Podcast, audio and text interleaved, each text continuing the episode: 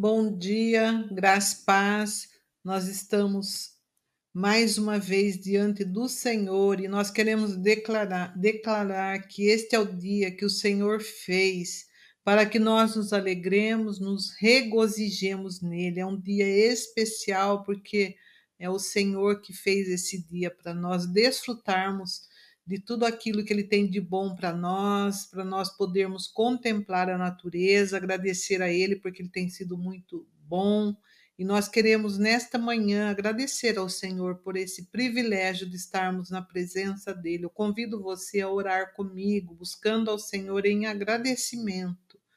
Pai, nós te louvamos, nós te agradecemos pelo dom da vida, agradecemos porque esse dia o Senhor fez para que nós pudéssemos possamos desfrutar da bênção deste dia, da comunhão com o Senhor e da companhia de saber que o Senhor está conosco todos os dias. A palavra do Senhor assim diz para nós que se nós guardássemos os teus mandamentos, o Senhor estaria conosco todos os dias até a consumação do século. Quero te agradecer, Pai, porque podemos desfrutar da presença do Senhor e, acima de tudo, aquilo que é tão importante, aquilo que nós somos tão dependente, que nós uh, temos o Senhor como nosso parceiro, amigo, bem próximo de nós. Obrigado, porque o Senhor é o nosso companheiro. Nós podemos desfrutar desta companhia do Senhor bem pertinho de nós, carregando-nos no colo. Quando mais nós precisamos, o Senhor nos carrega no colo. Obrigado por essa manhã fala conosco de uma forma especial, que cada um que está aqui conectado conosco receba a bênção, a paz, a unção, a proteção, livramento e cada dia, Pai, nós possamos reconhecer que só o Senhor é Deus e que não existe outro Deus além do Senhor. Por isso, nós te damos toda honra, glória e louvor. Amém. Eu convido você a estar lendo comigo nessa devocional o Salmo de número 29. Aqui Davi nos convida a estarmos louvando ao Senhor, ele convida os anjos a louvar ao Senhor, a majestade do Senhor, ele fala o quanto o Senhor é poderoso, o quanto a voz do Senhor tem poder. E o versículo 1 diz assim: Dai ao Senhor, ó filhos dos poderosos, dai ao Senhor glória e força. Dai ao Senhor a glória devida ao seu nome. Adorai o Senhor na beleza da sua santidade. A voz do Senhor ouve-se sobre as águas, o Deus da glória troveja. O Senhor está sobre as muitas águas. A voz do Senhor é poderosa, a voz do Senhor é cheia de majestade. A voz do Senhor quebra os cedros, sim, o Senhor quebra os cedros do Líbano. Ele os faz saltar como um bezerro do Líbano, e Sirion, como novos unicórnios. A voz do Senhor separa as labaredas do fogo.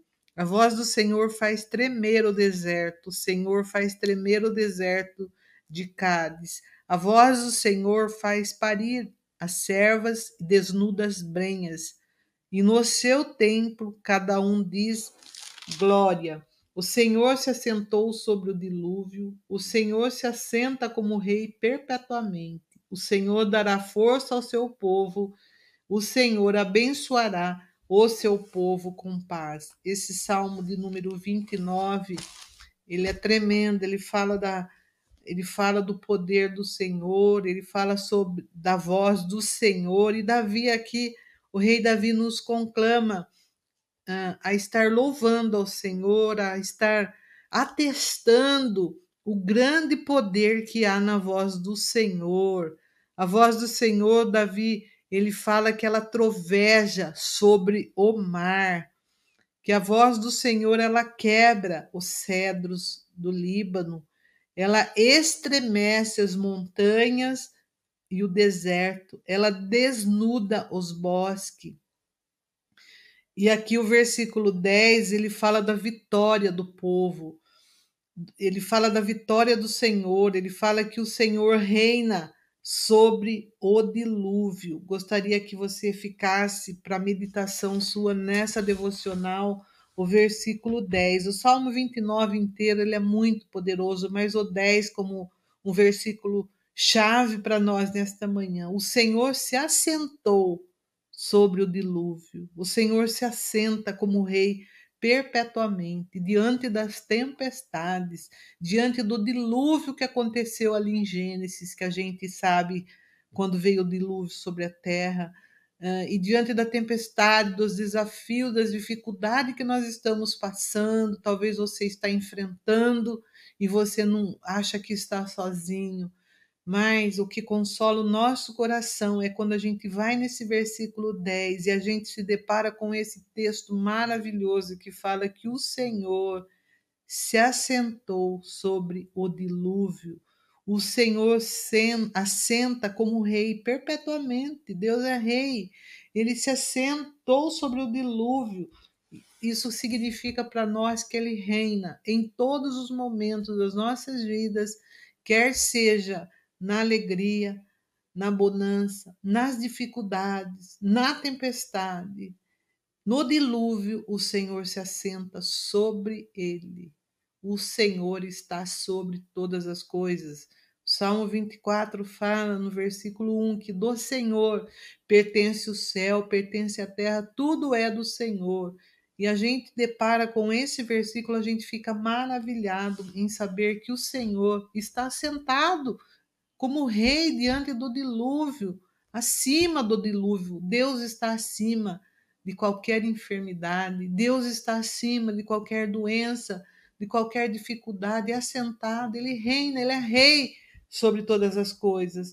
E é diante desse Senhor que nós estamos nesta manhã. Portanto, quando a gente olha a situação de quando uma pessoa, quando a gente falando na nossa linguagem, está assentado sobre o problema, significa que nós estamos descansando acima do problema. Nós devemos olhar de cima para baixo, não olharmos de baixo para cima, mas estarmos com o nosso coração ali posicionado, numa posição de assentar-se descansando. Eu sei que é um treinamento, que é uma situação, é um processo difícil, mas que isso precisa ser trabalhado em nós.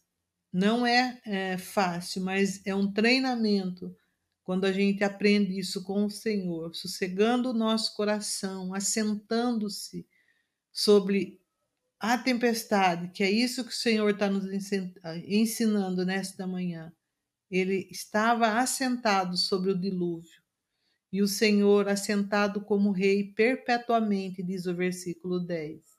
E o versículo 11, onde ele fala: O Senhor dará força ao seu povo, e o Senhor abençoar, abençoará o seu povo com paz. Que o Senhor nos dê força nesta manhã, que nós não venhamos a desistir, mas a prosseguir na força sobrenatural que vem da parte do Senhor que você possa receber essa palavra nessa manhã, que você possa ser tremendamente abençoado. E nós vamos estar dando continuidade às parábolas que nós temos estudado durante esse, essas semanas. E eu convido você para uh, estudar conosco. E eu chamo o Bruno, que vai estar falando a respeito das parábolas. Bruno, bom dia, Bruno. Bom dia, pastora Graça e Paz, nosso Senhor Jesus Cristo. Tudo bem, Bruno? Graças a Deus, na presença do Senhor, né? Que palavra tremenda, né? O Senhor está no controle de todas as coisas. O Senhor é, conhece todas as coisas, é nisso que nós nos baseamos, né? É nisso que nós vivemos, né? Sabendo que Ele é quem está no comando, Ele governa. Tremendo, né? Tremendo. Olha só esse versículo que vai falar aqui, né? Uh, o Senhor preside aos dilúvios, como rei, o Senhor predizirá para sempre. Minha versão diz. Bonito, então o Senhor está né? sentado no trono, é lindo isso. É lindo.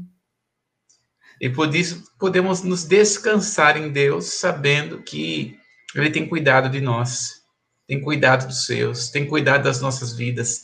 Por mais que nós possamos passar por alguma dificuldade, enfermidade, doença, alguma, alguma outra situação, O Senhor tem cuidado de nós. O Senhor tem estendido a sua mão. O Senhor tem sido bom para conosco. O Senhor tem sido aquele que está conosco. Como é bom saber, nós temos um Deus que não nos desampara. Um Deus que está do nosso lado sempre. Que bênção. Glória seja o nome do Senhor.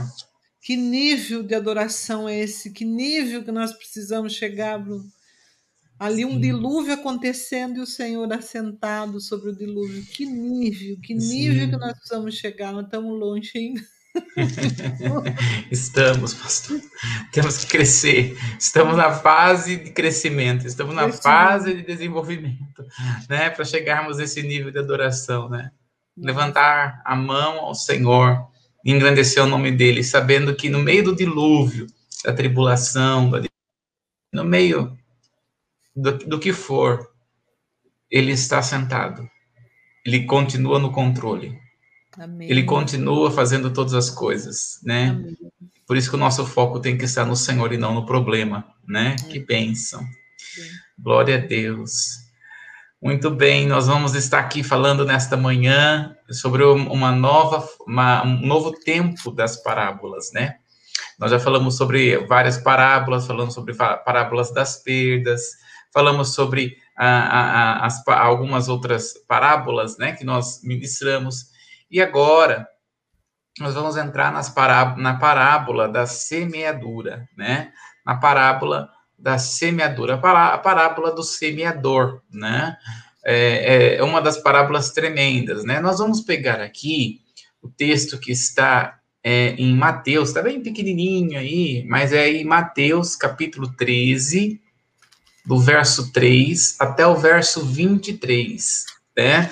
Nós é, talvez não venhamos a entrar de fato hoje na parábola, porque nós temos bastante coisa para estudar sobre esta parábola, é uma parábola entre as parábolas, né? Nós vamos ver isso. E, e, talvez a gente vai pegar aqui a base de Mateus, mas nós vamos muito mais, é, vamos falar um pouco além ali. Pode ler para nós, pastor? É bastante texto, é do 3 ao 23. Tá, vamos lá. E falou-lhe muitas coisas por parábolas, dizendo: Eis que o semeador saiu a semear. E quando semeava, uma parte da semente caiu ao pé do caminho, e vieram as aves e a comeram-na. E a outra parte caiu em pedregais, onde não havia terra bastante. Logo nasceu porque não tinha terra funda. Mas vindo o sol, queimou-se, secou-se porque não tinha raiz. E a outra caiu entre espinhos, e os espinhos cresceram e a sufocaram. E a outra caiu em boa terra e deu fruto, um a cem, e a outro a sessenta, outro a trinta. Quem tem ouvidos para ouvir, que ouça. E cercando-se dele os discípulos, disseram: Por que lhe falas por parábolas? E ele respondendo, disse-lhe: Porque a vós é dado conhecer o mistério do reino do céu, mas a ele não é dado porque aquele que tem se dará, e quem terá em abundância. Mas aquele que não tem, até aquilo que tem lhe será tirado. Por isso lhe falo por parábolas, porque eles vendo não veem, ouvindo não ouve e nem compreende. E nele se cumpre a profecia de Isaías que diz: Ouvindo, ouvireis, mas não compreendereis, e vendo, vereis, mas não percebereis. Porque o coração desse povo está endurecido, e ouviu de mau grado com os seus ouvidos, e fechou os olhos, para que não vejam com os olhos, e ouça com os ouvidos, e compreenda com o coração, e se converta e os cure. Mas bem-aventurados os vossos olhos, porque veem, os vossos ouvidos, porque ouvem porque em verdade vos digo que muitos profetas e justos desejavam ver o que vós vedes e não os viram, e ouvir o que vós ouvir, ouvis e não ouviram. Escutai vós, pois, as parábolas do semeador. Ouvindo alguém a palavra do reino e não a entendendo, vem o maligno, arrebato que foi semeado no seu coração. Este é o que foi semeado ao pé do caminho, porém, o que foi semeado em pedregais é o que ouve a palavra e logo a recebe com alegria. Mas não tem raiz em si mesmo, Antes é de pouca duração e chegada a angústia, perseguição por causa da palavra, logo se ofende. E o que foi semeado entre espinhos é o que ouve a palavra, mas os cuidados deste mundo, a sedução das riquezas sufocam a palavra e fica infrutífera. Mas o que foi semeado em boa terra é o que ouve, compreende a palavra, dá fruto, e um produz cem, e outro sessenta, e outro trinta. Muito bem. Essa parábola ela é tremenda, né? Talvez seja uma das parábolas mais conhecidas que nós temos dentro do, do Evangelho de Jesus. Ele está falando sobre é, vários tipos de terra. É uma única semente, a semente é uma única semente. Assim, to, é, é, sementes são todas iguais, né? Não são uma semente de abóbora, outra semente de milho, outra semente de feijão, não. É uma única semente, né? É, mas distribuídas em terras diferentes. Então, é, ela vai, uma na, vai ser à beira do caminho, a outra vai ser meio entre os espinhos, a outra vai ser em, em solo rochoso, né? E a outra em solo fértil. Então, nós vamos ver ali Jesus explicando sobre esta parábola, e é, é das poucas parábolas que Jesus explica. Né? As outras parábolas Jesus só cita, né? Nós vamos, estamos vendo aqui a forma que Jesus está citando, por exemplo, as parábolas das perdas, ele não explica o que significa, né? Mas elas é, exemplificam aquilo que ele estava vivendo, diferente dessa parábola. Então, esta parábola, ela é uma muito conhecida, né? Tá aí na tela, né? A parábola do semeador, é a única no sentido de que recebe um lugar de honra em cada um dos evangelhos, no início das instruções cruciais sobre as parábolas do reino. Ela é conhecida como ela é a parábola que trata das parábolas, ou seja, Jesus fala a parábola e ela parábolas, dando ali uma base para poder entender o que significa cada uma das parábolas que ele vai falar. É muito interessante isso. Então, Jesus aqui, é, das poucas parábolas que ele explica, né? Aliás, é a, parábola que ele vai explicar, mas ele traz aqui um, um sentido verdadeiro do que realmente é. Então, não há muito o que nós é, explicarmos da parábola que ele mesmo explica, né? Porque ele mesmo conta, ele mesmo explica e ele traz aqui uma base para que nós possamos entender as outras parábolas que ele está falando. E é uma parábola muito interessante que os três evangelhos sinóticos, né? Mateus, Marcos e Lucas.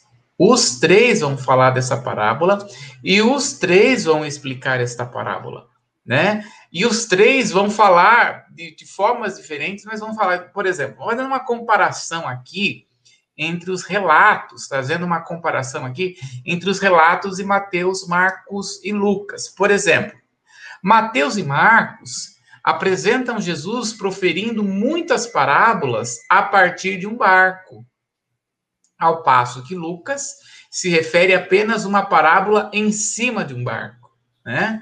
Uh, porque aqui nós vamos ter aqui em Mateus capítulo 13, nós vamos ter sete parábolas, né? Se você olhar aqui, todo Mateus capítulo 13, ele vai trazer aqui sete parábolas, né? E aqui Mateus e Marcos apresenta Jesus, então, falando essas parábolas em cima do barco, ao passo que Lucas vai se referir a apenas uma única parábola. Só, aliás, Lucas só vai falar a respeito desta parábola e não vai dar ênfase as outras parábolas que estão descritas no conjunto de Mateus capítulo 13 e também de Marcos. Nós vamos ver também que Mateus diz que Jesus falava, ao passo que Marcos e Lucas diz que Jesus ensinava. Né? Há uma diferença entre nós falarmos e ensinarmos. Mas é, por que, que essa diferença aqui? Porque nós temos que lembrar, e nós vamos ver isso em cada um dos evangelhos, que eles estavam com um público diferente. Então, por exemplo, né, quando nós estamos falando de Mateus, qual que é o público que Mateus estava escrevendo? É para os judeus. Quando nós falamos sobre, sobre o Evangelho de Marcos, o Evangelho de Marcos, qual que é o público dele? É romanos, são os romanos, né, os irmãos ali de Roma. Quando nós estamos falando de Lucas, o, o público de Lucas, ele já é o público dos, é, dos gregos, né?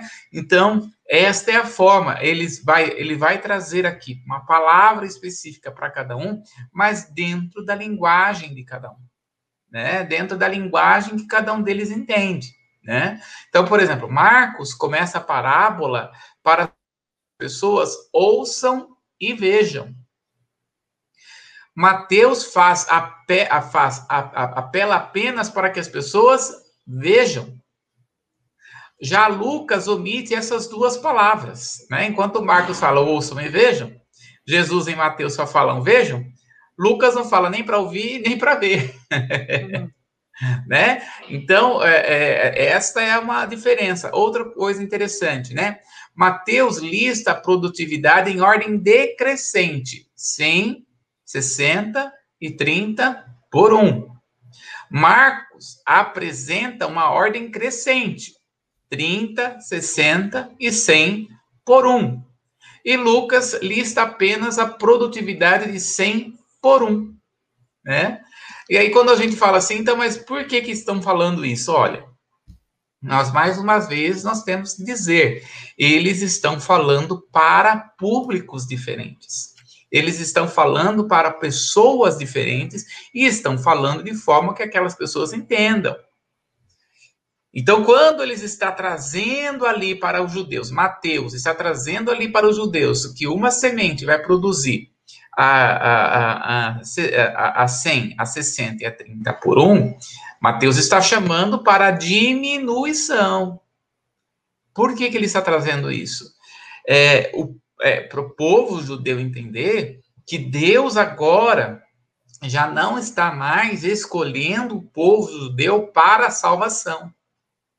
Porque o único meio pelo qual no Velho Testamento, as pessoas podiam ser salvos, Jesus deixa isso bem claro em Mateus, no capítulo, em João, no capítulo 4, a salvação vem pelos judeus.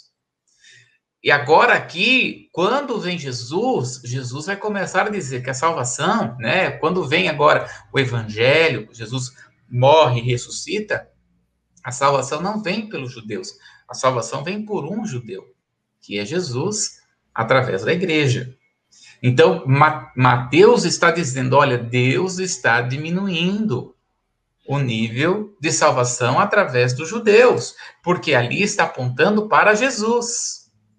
Por isso que é 100, 30 e 60, 100, 60 e 30 por um. Por um, quem é esse um?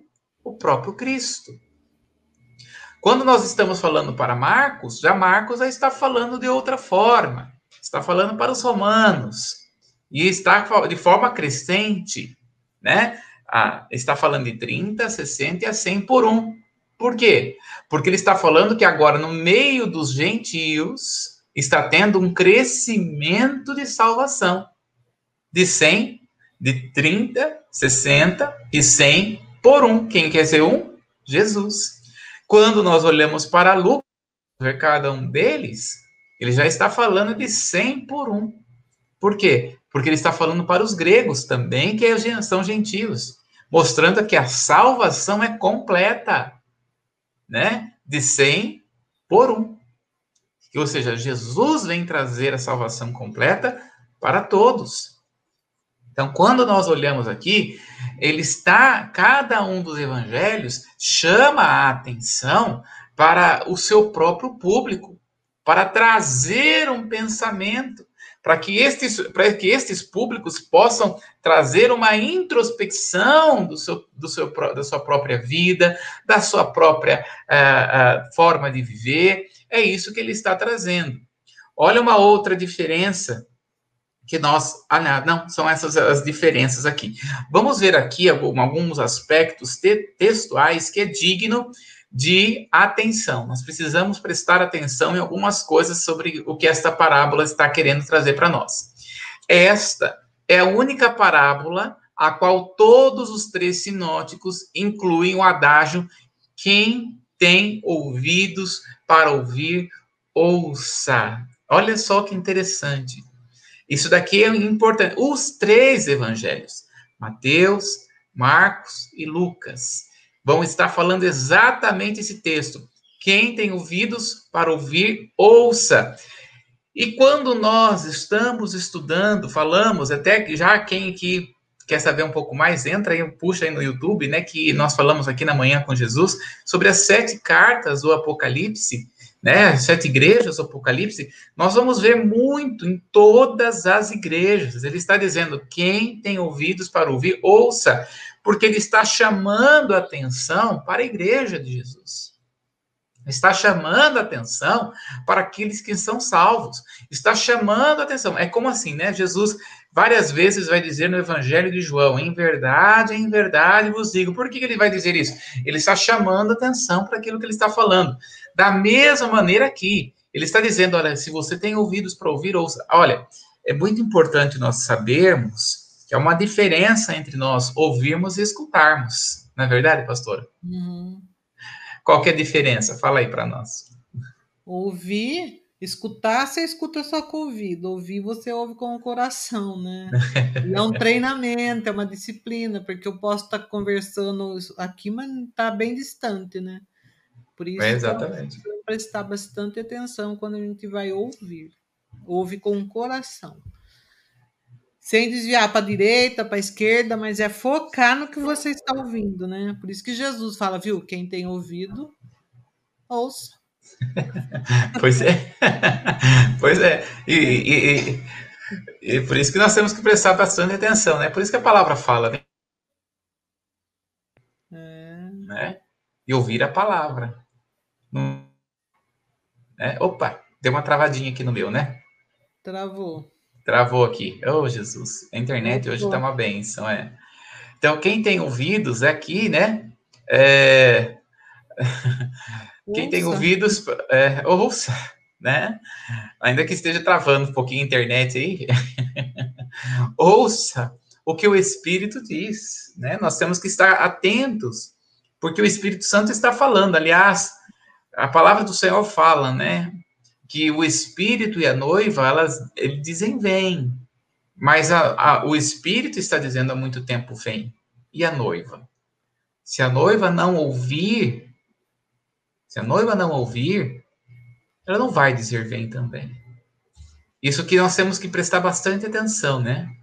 Porque quando nós olhamos e observamos a palavra do Senhor, é, nós, uh, uh, muita gente fica esperando a trombeta tocar, né, pastor? Eu vou até falar um pouquinho sobre isso, né? Dá uma olhadinha, porque veja como esse texto aqui de Mateus capítulo 13, né? Todas as parábolas em Mateus capítulo 13 está falando com respeito à igreja, ao reino de Deus, e principalmente sobre é, os nossos últimos dias aqui. Mateus capítulo 13 vai trazer bem isso. E dá uma olhadinha em 1 Tessalonicenses, no capítulo 4, verso 16 e 17, pastora, dá uma olhadinha. 1 Tessalonicenses, capítulo 4, verso 16 e 17. Diz assim: Porque o mesmo Senhor descerá do céu com alarido e com voz de arcanjo, com a trombeta de Deus, e os que morrerem em Cristo ressuscitarão primeiro. Depois nós, os que ficamos vivos, seremos arrebatados juntamente com ele nas nuvens, a encontrar o Senhor nos ares, e assim estaremos sempre com o Senhor. Olha só que coisa assim tremenda, né? Porque ao som do alarido, na sua versão tá assim, né? É. Ao som da, do alarido, algumas versões falam ao som das trom, ao som da trombeta. É, é até bom explicar isso, porque às vezes as pessoas, né, ao som da trombeta, nós vamos ter em Apocalipse sete trombetas, né? As sete trombetas do Apocalipse não tem nada a ver com esta trombeta que Paulo está dizendo, né? Uma coisa é uma coisa, outra coisa é outra coisa. Tem muita gente esperando até alguns, alguns dizem assim, né? Nós estamos esperando a última trombeta. Não, ainda não tocou nem a primeira, quanto muito menos a última, ainda esperando para tocar, né? né? Porque as pessoas confundem a última trombeta com aquele, a, a, a trombeta do arrebatamento. Não é. Uma coisa é uma coisa, outra coisa é outra coisa, né? Inclusive, nós já estamos aqui hoje, dia primeiro, né, e havia uma profecia aí a respeito do dia 30, que não sei direito o que, que é, e sabe aquela coisa assim, ó, eu vou sentar e, e esperar porque não vai acontecer. né, uma profecia, uma profecia, uma profetada meio louca, ó, tudo que coloca a data, eu fico meio que de dois pés para trás, porque Deus tem controle das datas. E, aliás, quando nós estamos falando de datas na Bíblia, Deus vai muito mais além das datas. Deus não está ligado aos dias, meses e anos, porque Ele é um Deus atemporal. Nós é que temos temporalidade. Nosso Deus, ele é atemporal, ele está acima do tempo. E quando nós olhamos aqui para a palavra, então ele diz que uma voz como de trombeta. Na verdade, ele está falando que é uma, um, o alarido dos anjos, mas na verdade é uma voz como de trombeta. Ou seja, é um, uma, uma, uma voz forte, uma voz poderosa, uma voz é, é, contundente. O que, que essa voz vai dizer? Porque ele está falando a respeito do, do arrebatamento. Dá uma olhadinha em Apocalipse, capítulo 4, no verso 1, pastora. Depois dessas coisas, olhei e eis que estava uma porta aberta no céu, e a primeira voz que, como de trombeta, ouvira falar comigo, disse: Sobe aqui e mostrar-te-ei as coisas que depois destas devem acontecer. Muito bem, o que, que nós temos então? Uma voz como de trombeta. Olha que coisa poderosa. É uma voz como de trombeta. Então não espere uma trombeta, pom, pororom, pom, pom, né, chamando. Na verdade, é uma voz. O que, que essa voz vai dizer? Sobe. Então, a pastora Helenice vai estar, nós vamos estar aqui, de repente, numa manhã com Jesus, e nós vamos ouvir, sobe, e a gente vai desaparecer, e se a gente desaparecer aqui, se continuar não vendo nada de imagem aqui, é porque não é que travou a imagem, não. E que nós fomos arrebatados. Amém. Né? Porque eu, disso eu tenho certeza, arrebatamento eu serei, serei arrebatado, né? Sim. Então, né? E Paulo vai dizer, nós que estamos vivos seremos, seremos arrebatados. Então, eu creio nessa palavra em nome de Jesus.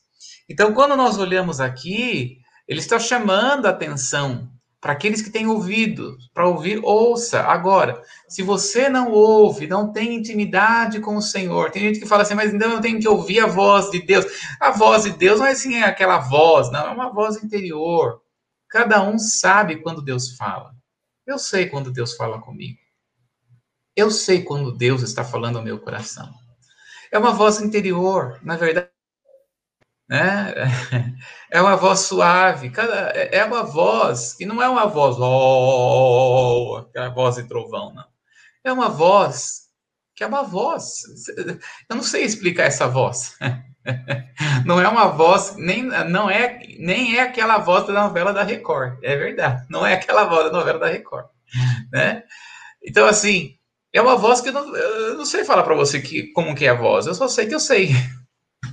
Não é verdade, pastora? Uhum. Sei explicar. É Mas eu sei que eu reconheço essa voz em todo lugar que eu vou. Eu sei que eu reconheço essa voz em todo lugar onde eu estou. Eu sei quando eu ouço a voz do Espírito de Deus. Então nós devemos buscar esta intimidade todos os dias com o Senhor. Uhum. Eis que estou à porta e bato, aquele que ouvir a minha voz. E essa palavra não é para aquele que está no mundo, não. Essa palavra é para aquele que está na igreja.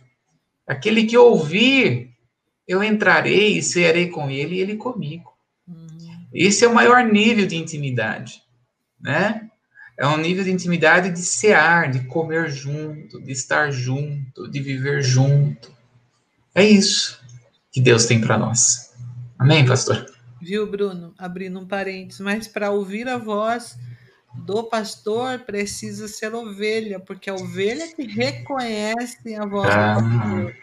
Agora, se você não for ovelha, se eu não for ovelha, como que eu vou reconhecer a voz da trombeta?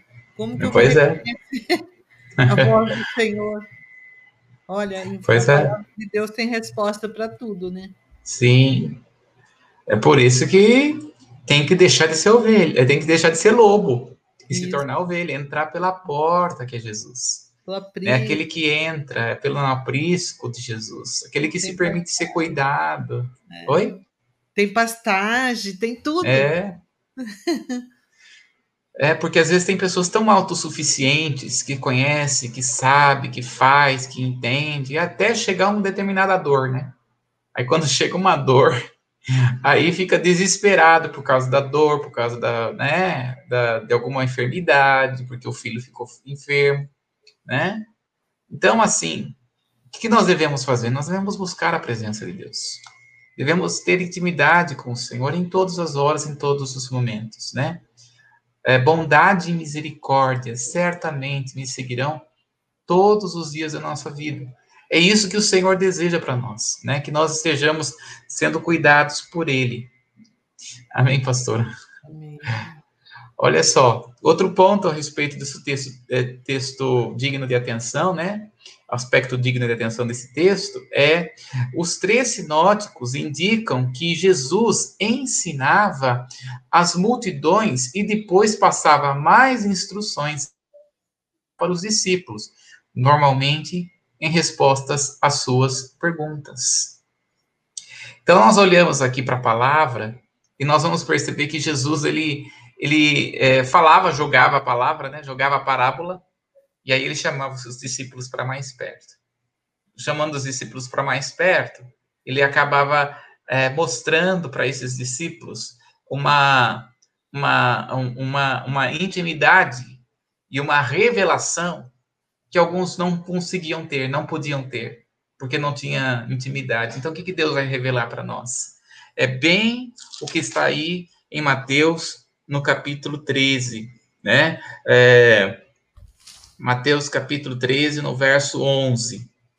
Dá uma olhadinha aí para nós, pastora. Mateus 13, 11. Deixa eu voltar lá então, que eu estava em Apocalipse. É verdade, né, pastora? É. 13, 11. Isso. Ele respondendo lhe disse: Porque a vós é dado conhecer o mistério do reino dos céus, mas a eles não lhe é dado. Aqueles que são discípulos de Jesus, aqueles que, que se permitem ser pastoreado por Jesus, aqueles que se permitem ser, é, é, é, ser é, achado por Jesus, ter cuidado por Jesus, ele está dizendo que a estes é dado conhecer o mistério do reino.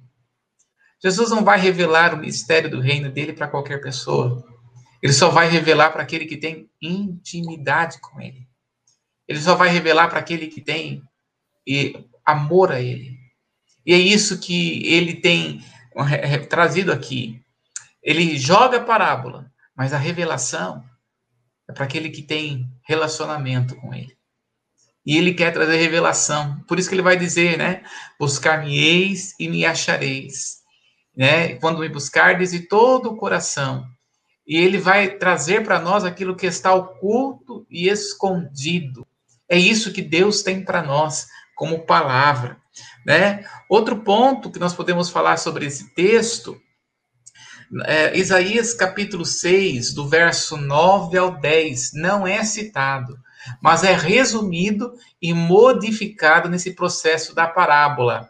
E Jeremias 5, 21 e Ezequiel 12, 2 adotaram as mesmas palavras para expressar a dureza do coração e o juízo. E as palavras de Isaías é, de Isaías tem um papel importante em outras passagens do Novo Testamento, como João 9,39, João 12,40. Nós vamos ler isso aqui, ó.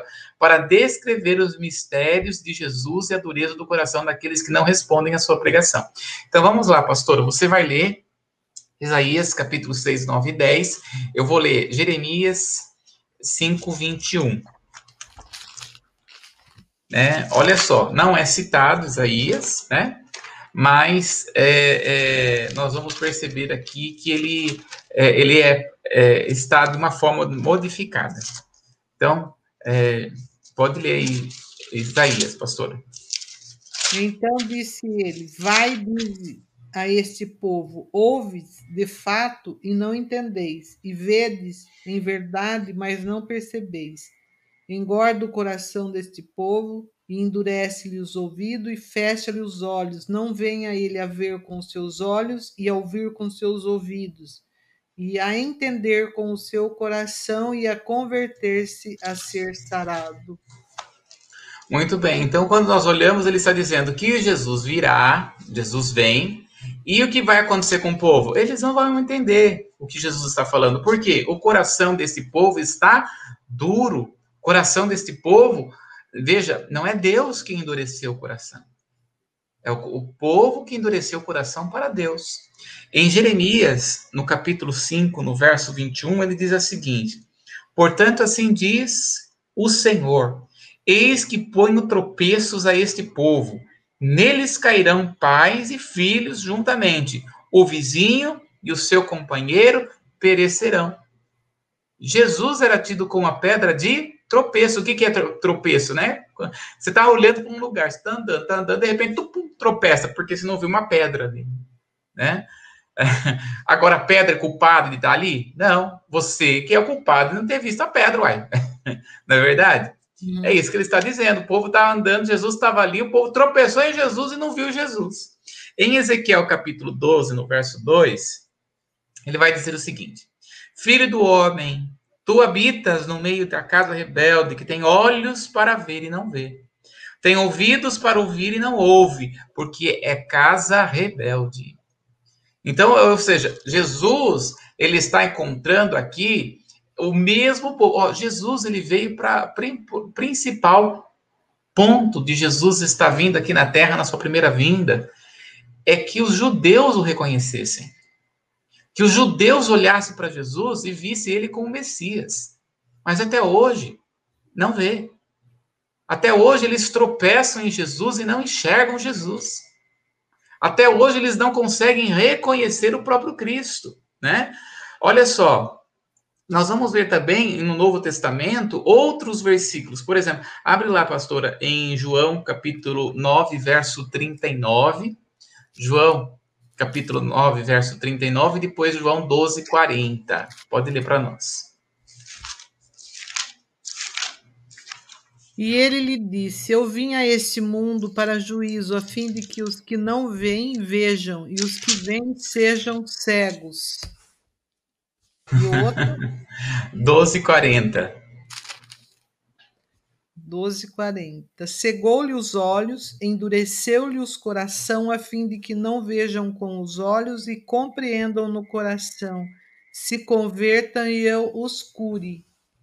Então veja, o que, que o Senhor está falando? para descrever o ministério de Jesus e a dureza do coração daqueles que não respondem à sua pregação.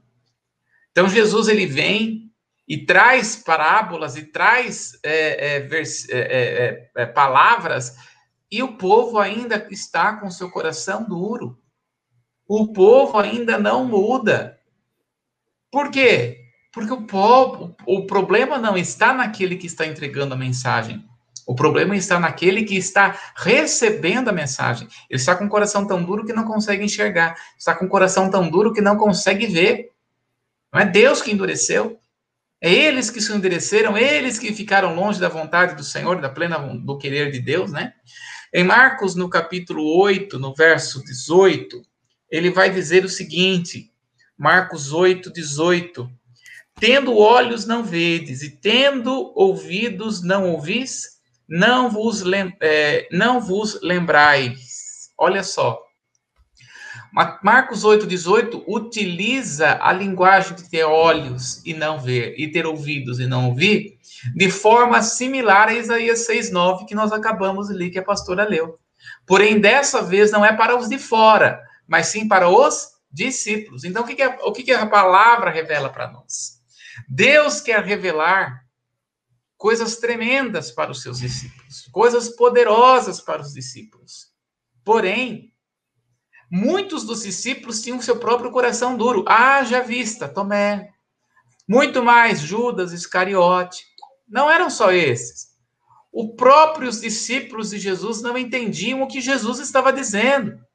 Nós vamos ver aqui a mãe de Tiago e João, a, a, a, como que é o nome da mãe de Tiago e João? Sumiu o nome dela agora. Daqui a pouco vem. né? Vai chegar, vai chegar até Jesus e vai falar: Jesus, quando o Senhor tiver uma um, um, seu reino, põe o meu filho de um lado, outro meu filho do outro, né? Um à sua direita outro à sua esquerda. Você dá um ministério para eles, né? Faz eles trabalhar para o seu reino. Eles não tinham entendido ainda, né? Ainda o chamado, ainda o ministério de Jesus. Eles não tinham entendido. Aliás, eles só vão entender de fato quando Jesus ressuscita e o Espírito Santo vem sobre eles. Somente depois do Pentecoste é que verdadeiramente eles serão, verdadeiramente eles serão é, é, discípulos de Jesus convertidos. Porque até então, eles estavam com seus corações.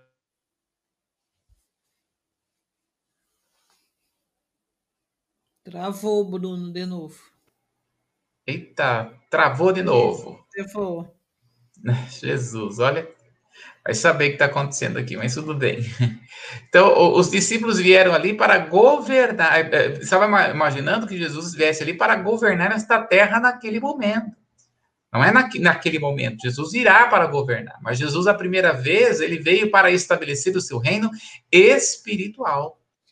Né? O seu reino espiritual.